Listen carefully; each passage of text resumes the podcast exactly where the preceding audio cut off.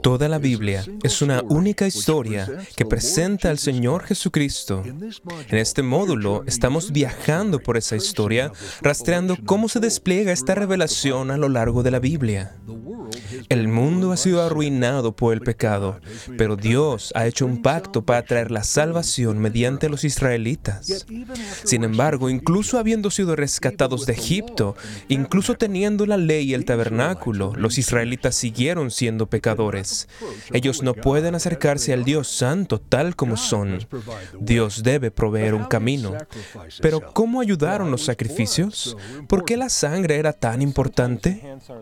A veces mejoramos nuestro aprendizaje empleando nuestros cinco sentidos, es decir, la vista, el oído, el olfato, el tacto y el gusto. Si un niño está aprendiendo a preparar una comida nueva y desconocida para él, podría, por ejemplo, simplemente leer al respecto. Pero si alguien lo lleva a la cocina y observa cómo se ven los ingredientes y cómo huelen cuando los combina, y aprende a probar el sabor de la mezcla y a reconocer las pistas que indican cuándo se ha terminado de cocinar y finalmente siente la textura del producto final, sabrá mucho más que solo habiendo leído sobre ello. Y bien, Dios se inclinó hacia el pueblo del Antiguo Testamento como si se tratara de una iglesia en edad de infancia y les dio imágenes gráficas para enseñarles sobre la persona y obra del Mesías uno de los modos principales que empleó fue el sistema ceremonial de sacrificios, ordenanzas vívidas que involucraban los cinco sentidos. Entonces, ¿por qué el sistema de adoración del Antiguo Testamento parece tan sangriento? ¿Por qué hay múltiples tipos de sacrificios? ¿Y cuál es el significado teológico distinguible entre ellos? ¿Cómo se relacionan los sacrificios con Cristo? ¿Y cómo el comprender los detalles implícitos de las ordenanzas del Antiguo Testamento nos lleva a profundizar en nuestra comprensión de los temas del Evangelio en el Nuevo Testamento? El salmista hace una pregunta urgente en el Salmo 15.1. ¿Quién habitará en tu tabernáculo? ¿Quién morará en tu monte santo? La respuesta se encuentra, en parte, en que Dios proveyó los sacrificios. En la lección anterior estudiamos el lugar que Dios escogió para morar entre el pueblo, esto es, el tabernáculo. Ahora debemos pasar a considerar los medios para acercarnos al Señor a través de las ordenanzas que Él estableció, es decir, los sacrificios que se realizarían en el tabernáculo y que luego el sacerdote ofrecería en la siguiente lección hablaremos de las personas ordenadas por Dios, los sacerdotes que Él comisionó para llevar a cabo el servicio.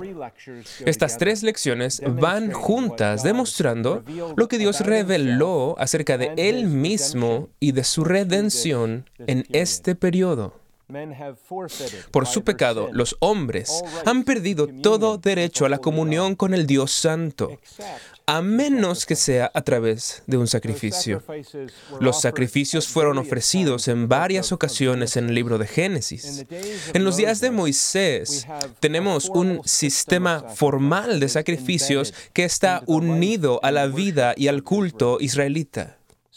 Los sacrificios mantuvieron un lugar central en la vida diaria y en la experiencia de Israel a lo largo del Antiguo Testamento, por lo que será bueno entender la teología que Dios revela por medio de ellos.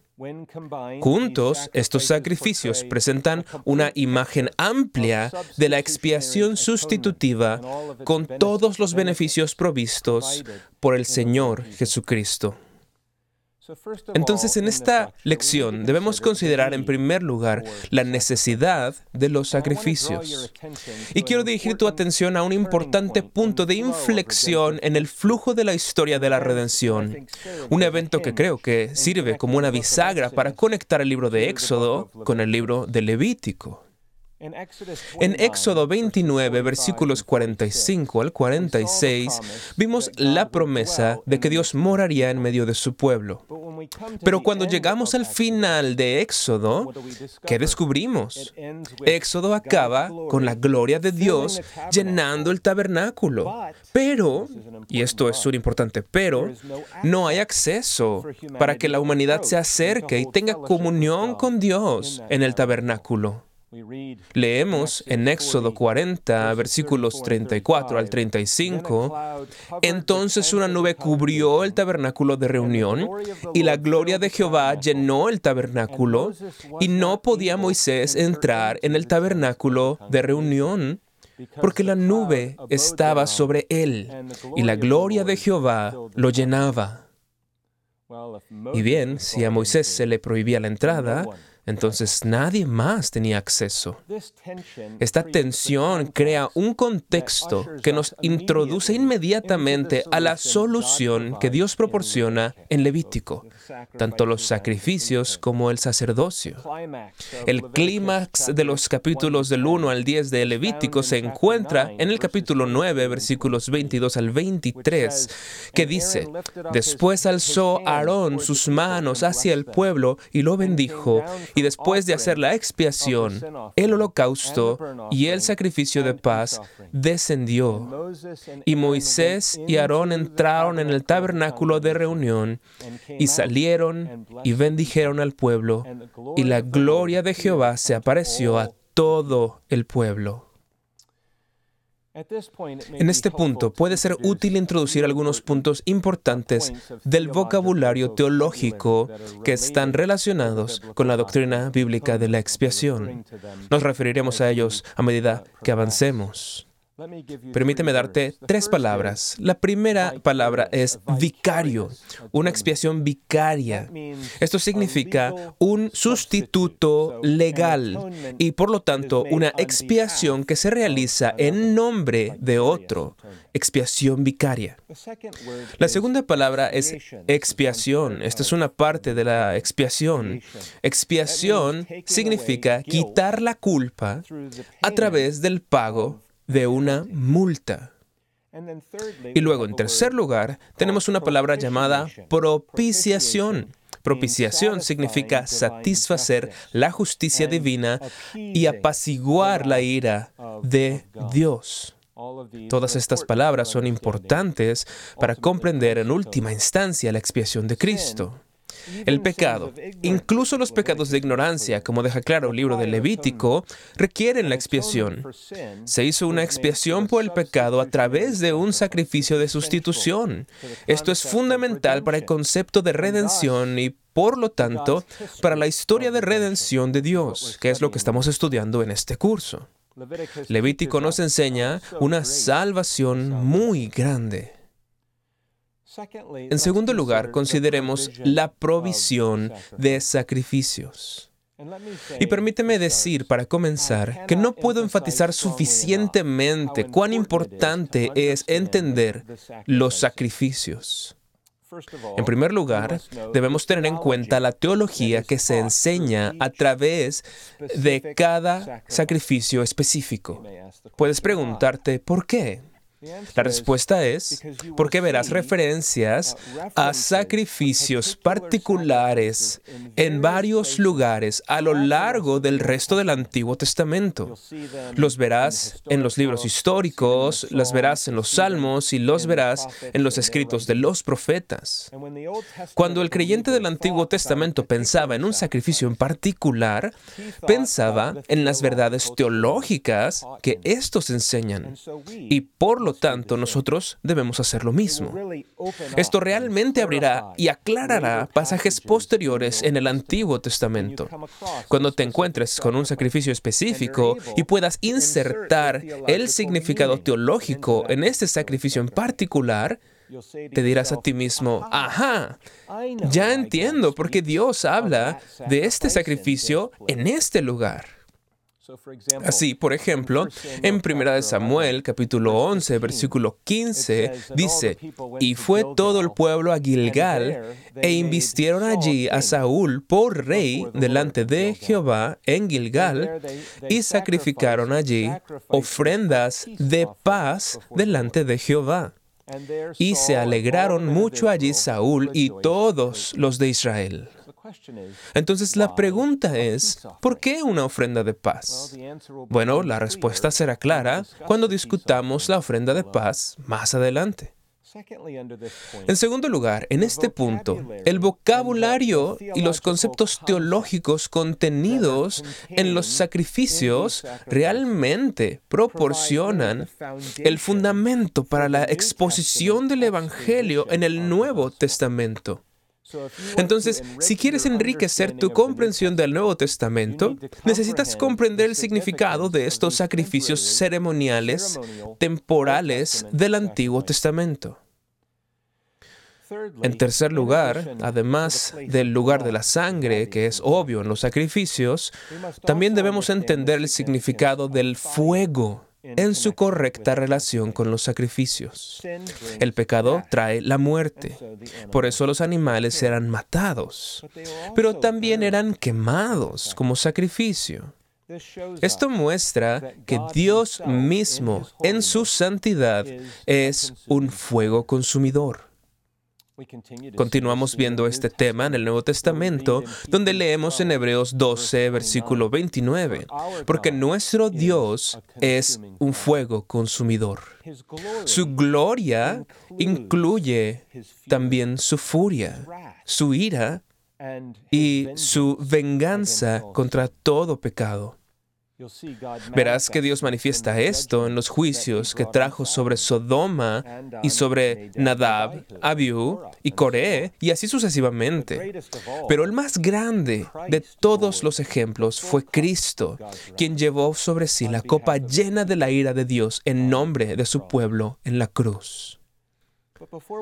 Pero antes de mirar los sacrificios individuales, primero debemos considerar los procedimientos generales que se seguían con los sacrificios de animales. Entonces, permíteme resaltar algunos de estos componentes.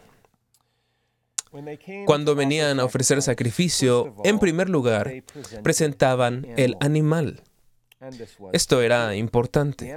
El animal tenía que ser presentado al sacerdote para ser inspeccionado y el sacerdote lo observaría para determinar, ¿es este un animal limpio? ¿Es sin mancha? ¿Es ciego, por ejemplo, o mutilado? ¿Tiene postilla o está desfigurado? ¿Tiene extremidades desproporcionadas? Y así. Esto era importante porque el israelita estaba ofreciendo lo mejor. Y eso significaba que su sacrificio fuera costoso. Literalmente le costaba. Era una de sus posesiones más valiosas. Estaba presentando, por así decirlo, animales caros. Y en ese sentido se trataba de un verdadero sacrificio, como se dice a veces. Bueno, ese hombre realmente tuvo que hacer un sacrificio al darle eso a aquella persona. Pero esto apunta a la importancia de la religión del corazón, porque a través de esta inspección el sacerdote hacía una pregunta. ¿Estaba el adorador buscando acercarse a Dios sin costo? O a acercarse a Él sin poner cuidado, olvidando el hecho de que Dios ve el corazón? Verás al Señor reprender a sus sacerdotes durante el periodo de los profetas. Por ejemplo, fíjate en los reproches en el capítulo 1 de Malaquías con respecto a esto. Dios requiere perfección. Y esto ya nos muestra que necesitamos un sacrificio sin culpa, el cual sería hallado en el Señor Jesucristo. Después de la inspección y después de presentar el animal, en segundo lugar, el ofrendante colocaría sus manos sobre la cabeza del animal, no solo tocándolo, sino presionando hacia abajo e inclinando la mano sobre la cabeza del animal. Esta era una expresión externa de la fe interna. El adorador se identificaba con el animal Sus pecados, por así decirlo, eran traspasados simbólicamente al animal. Esto demostraba que el animal era un sustituto indirecto del adorador, haciendo expiación en su nombre. En tercer lugar, el animal era matado. Después de identificarse con el animal, el adorador mismo cortaría la garganta del animal, reconociendo que el pecado requiere la muerte y que no hay remisión de pecado sin derramamiento de sangre, la sangre de un sustituto sin culpa. Después de esta acción, los sacerdotes se harían cargo del resto del servicio. En cuarto lugar, el sacerdote aplicaba la sangre. Podemos ver esto en las palabras de Levítico 17, versículo 11, porque la vida de la carne en la sangre está, y yo os la he dado para hacer expiación sobre el altar por vuestras almas. La sangre era la vida, y la vida se rescataba de la muerte, y la vida borra, por así decirlo, las manchas de la muerte. En varias ocasiones se derramaba sangre en los cuernos del altar. Esta se esparcía a los lados del altar y se vertía en la base del altar. Otras veces se rociaba sobre el altar del incienso o el propiciatorio. El propósito de aplicar la sangre tenía que ver con la expiación por el pecado, proporcionando la reconciliación con Dios y el perdón de pecados. En quinto lugar, el animal era quemado. Ahora, dependiendo del sacrificio, o bien quemaban una parte del animal o la totalidad del animal. Pero nota que al quemarse este se transformaba en humo, el cual la Biblia describe como un agradable aroma que ascendía desde el altar hasta la morada celestial de Dios. Tal vez has olido la fragancia de la carne que se cocina en una parrilla en el exterior. A menudo el olor se extiende a las casas circundantes y las personas pueden olerlo desde sus patios.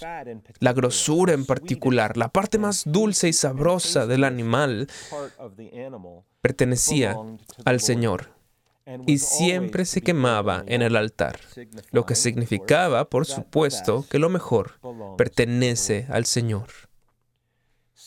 En sexto lugar, se dedicaban a la comunión y a comer. Entonces, por último, el adorador disfruta, por así decirlo, de la hospitalidad de la casa de Dios y la comunión con Él, específicamente en la ofrenda de paz. Y esto nos lleva realmente al corazón de la promesa del pacto. Dios habitando en medio de su pueblo, Dios siendo el Dios de su pueblo y ellos siendo suyos, quienes son llevados a gozarse en su presencia. Entonces ahora consideremos el conjunto básico de sacrificios que se encuentra en Levítico del 1 al 6. Cada sacrificio enseña un aspecto diferente de la obra de Cristo. En cada caso, el Señor mismo habló y dio estas ordenanzas. Entonces, en primer lugar, la ofrenda quemada o el holocausto. Este era un sacrificio voluntario, no era obligatorio. La palabra hebrea en realidad significa uno que se levanta o asciende que significa el asentimiento de Israel a Dios. El holocausto, porque casi podríamos llamar la ofrenda de la ascensión, aparece primero en el capítulo 1 del Levítico, pero debes notar que este no es el primero en el orden en que realmente sucedía la adoración, pero se describe en primer lugar en Levítico 1 porque representaba el núcleo, por así decirlo, del sistema sacrificial. Era el más costoso de todos los sacrificios. De hecho, recordarás que el altar en el patio del tabernáculo toma su nombre de esta ofrenda, el altar del holocausto. El resto de los sacrificios a lo largo del día Aquellos que traía el pueblo eran simplemente agregados a la ofrenda diaria de la mañana y de la noche. Puedes ver cómo se construyen los demás sacrificios, por así decirlo, sobre la base del holocausto. Sería difícil sobreestimar el significado del holocausto en la Biblia se menciona por primera vez con Noé, después del diluvio, como recordarás. Dios llamó a Abraham para que ofreciera a Isaac como holocausto. David ofrece holocausto para detener una plaga y ese lugar, esa misma ubicación, se convierte en el sitio del templo de Salomón con todas las ofrendas quemadas que se ofrecerían a lo largo de los años. En el holocausto, todo el animal, y no solo una parte, era quemado, demostrando o simbolizando la total consagración o sumisión completa a Dios y su ley. Era una imagen de total dedicación. Se quemaba completamente, se transformaba en humo, una fragancia agradable ante el Señor. Ascendía a Dios en el cielo. Ten en cuenta que al anunciar el nacimiento de Sansón, Manoah ofreció un holocausto. Y leemos en jueces 13, versículo 20, porque aconteció que cuando la llama subía del altar hacia el cielo, el ángel de Jehová subió en la llama del altar ante los ojos de Manoah y de su mujer los cuales se postraron en tierra. Observa que esta simetría encaja con la imagen de la ofrenda en sí. En segundo lugar, tenemos la ofrenda de grano. Esta también podía ser llamada ofrenda de cereal u ofrenda de tributo. En esta ofrenda no había muerte y no se involucraba sangre. Esta era traída ante el Señor y ofrecida por el sacerdote. Parte de ella era quemada y el resto la comían los sacerdotes, pero no el pueblo. Dios debe aceptar nuestras personas antes que nuestros dones. Por eso el holocausto viene antes que la ofrenda de grano. Este sacrificio significa devolverle a Dios una parte de lo que producimos a través de su fuerza y bendición. Implica acción de gracias por las misericordias de Dios. Notarás que se agregaba incienso para perfumar la ofrenda, una hermosa imagen de la mediación de Cristo. Ahora, en las ocasiones en que los sacerdotes mismos ofrecían una ofrenda de grano para ellos mismos, toda la ofrenda era quemada. ¿A qué se debe esto? Bueno, en otras palabras, la ofrenda de grano nunca era consumida por quienes la ofrecían. Algunas veces podía ser ofrecida junto con el holocausto o con la ofrenda de paz o por sí misma, pero la ofrenda de grano a menudo estaba asociada estrechamente con el holocausto. Aquí está reunida la consagración a Dios y el tributo. En tercer lugar, tenemos la ofrenda de paz. Esto simbolizaba el compañerismo y comunión con Dios. Parte de ella era quemada y parte de ella era comida. Era la única ofrenda de la cual el propio adorador tenía permitido comer y solo podía comerla en el tabernáculo, en la presencia de Dios. Y así puedes ver cómo la reconciliación viene primero. No hay paz con Dios sin expiación sacrificial. Y sin la ofrenda de paz, no habría habido comunión. Aquí vemos uh, que la grosura es la parte que le corresponde al Señor, la parte más rica y sabrosa. Dios, por supuesto, no necesita comida ni tampoco come. Esto se encuentra en varios salmos, como el Salmo 50, sin embargo, esto simbolizaba estas verdades espirituales de intimidad y comunión con el Señor. Esto muestra una estrecha comunión con el Dios que mora con su pueblo y constituía de alguna manera el privilegio más alto.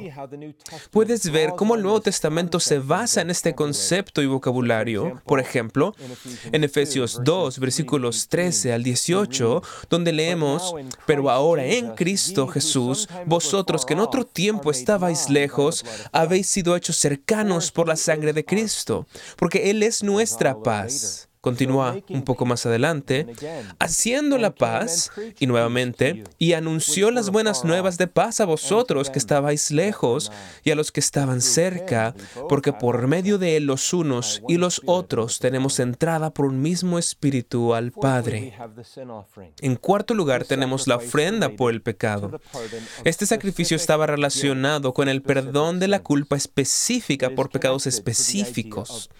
Estaba relacionado con la idea de expiación que hemos explicado anteriormente, eliminar la culpa mediante el pago de una multa, esta ofrenda nos enseña que todo pecado es grave, incluso los pecados no intencionales o de ignorancia, porque todo pecado transgrede la ley de Dios y desafía su santidad. Algunas partes de la ofrenda eran asociadas para los sacerdotes como una provisión por su trabajo de tiempo completo. Había cuatro categorías de pecadores, los sacerdotes, la congregación, los gobernantes y los israelitas individuales. En quinto lugar estaba la ofrenda expiatoria. Esta también podía ser llamada la ofrenda por la culpa. Estaba dirigida a la restauración y a la restitución o a hacer enmiendas o compensaciones por los errores cometidos.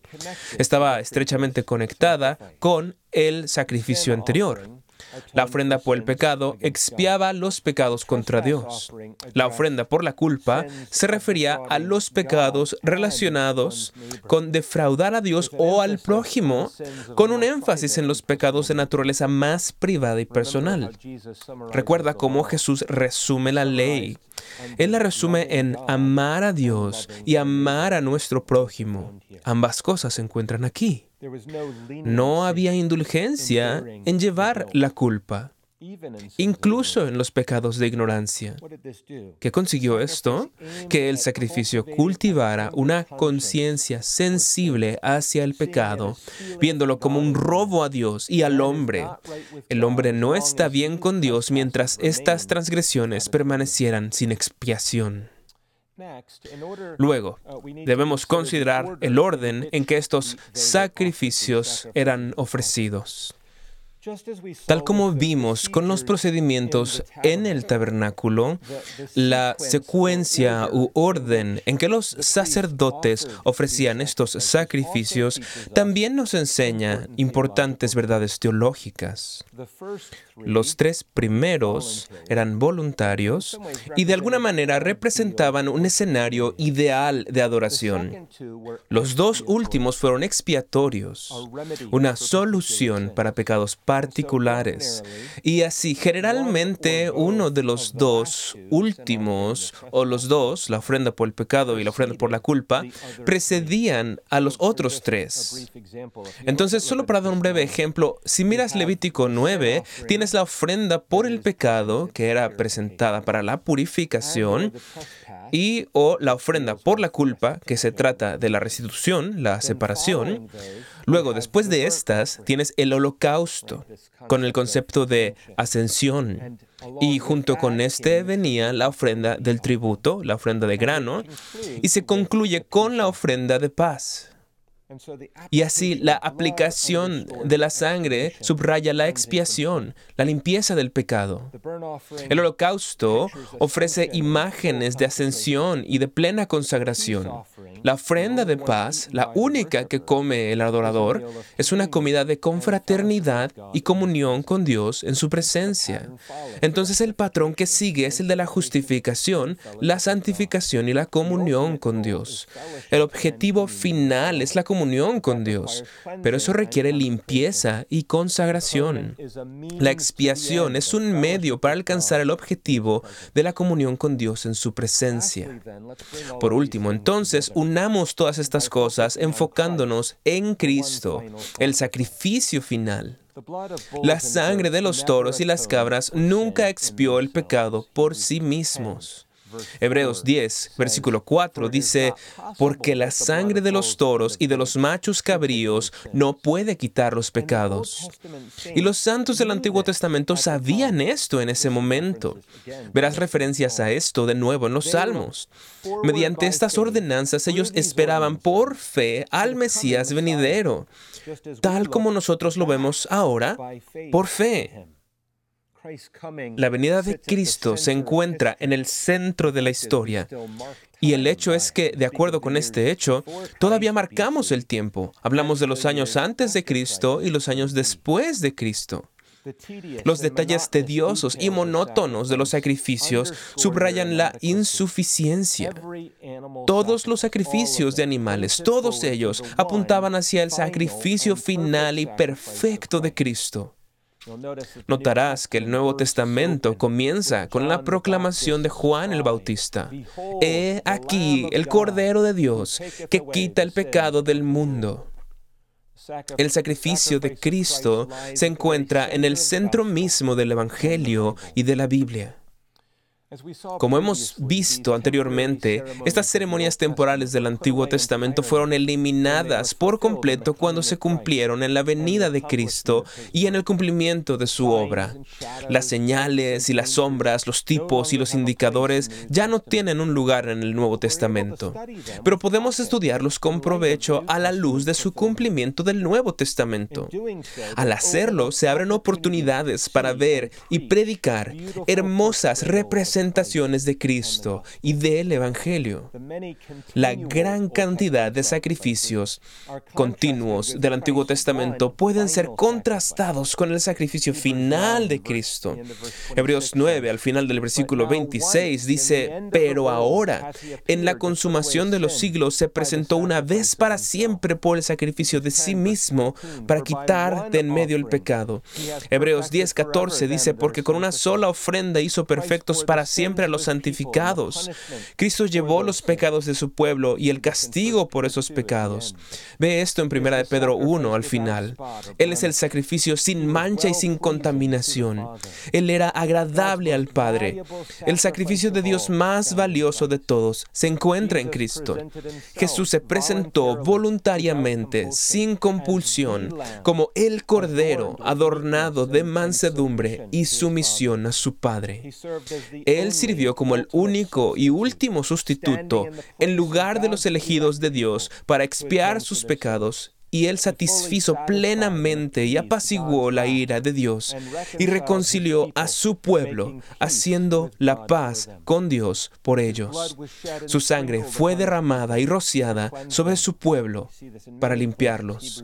Vemos esto en muchos lugares. Apocalipsis 1.5, al que nos amó y nos lavó de nuestros pecados con su sangre. El cristiano ejerce la fe en Cristo, inclinando, por así decirlo, todo el peso de su alma sobre el Cordero de Dios, descansando enteramente en su persona y su obra. Y por la fe nos alimentamos de Cristo. Juan 6, versículo 51, Yo soy el pan vivo que descendió del cielo. Si alguno comiere de este pan, vivirá para siempre. Y el pan que yo daré es mi carne, la cual yo daré por la vida del mundo. Cristo nos capacita para tener intimidad y comunión con Dios y con su presencia llena de gracia ahora y por la eternidad.